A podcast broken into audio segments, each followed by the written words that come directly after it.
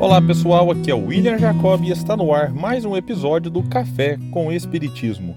Nesta reflexão vou falar sobre uma mensagem do Espírito Emmanuel intitulada Auxílio Eficiente e que está no capítulo 17 do livro Vinha de Luz e foi psicografada pelo médium Chico Xavier. O benfeitor comenta a passagem que está em Mateus, capítulo 5, versículo 2, que diz: E abrindo a sua boca os ensinava. Sobre ela disse Emmanuel: o homem que se distancia da multidão raramente assume posição digna à frente dela. Em geral, quem recebe autoridade cogita de encastelar-se em zona superior.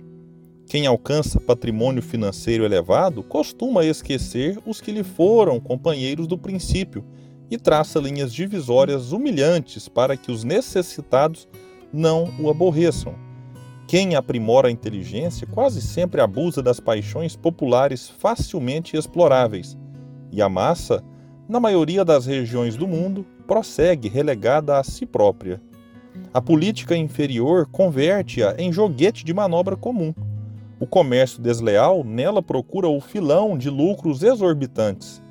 O intelectualismo vaidoso envolve-a nas expansões do pedantismo que lhe é peculiar. De época em época, a multidão é sempre objeto de escárnio ou desprezo pelas necessidades espirituais que lhe caracterizam os movimentos e atitudes. Raríssimos são os homens que a ajudam a escalar o monte iluminativo. Pouquíssimos mobilizam recursos no amparo social. Jesus, porém, traçou o programa desejável, instituindo o auxílio eficiente.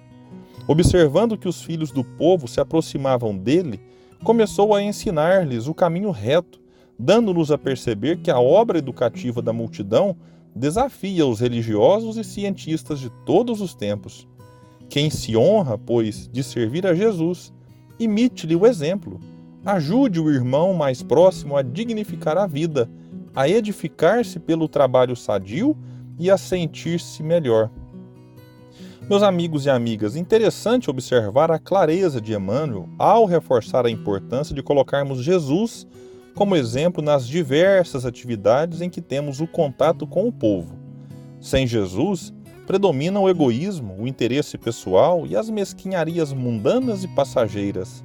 Com o Mestre Nazareno sobressai o altruísmo, o amor ao próximo acima dos interesses menores e as aquisições espirituais se sobrepondo ao imediatismo terrestre.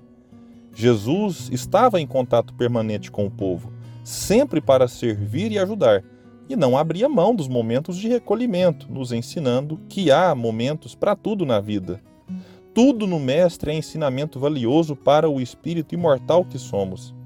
Ele ensinava quando falava e quando se calava, quando estava em meio à multidão ou isolado. Da manjedoura ao Calvário vemos Jesus, o Mestre, no mais profundo significado da palavra. E assim devemos encará-lo ainda hoje, como aquele que orienta, guia e nos serve de modelo. Que os bons espíritos possam nos inspirar neste sentido onde quer que estejamos e em todas as tarefas que abraçamos muita paz e até o próximo episódio do Café com Espiritismo.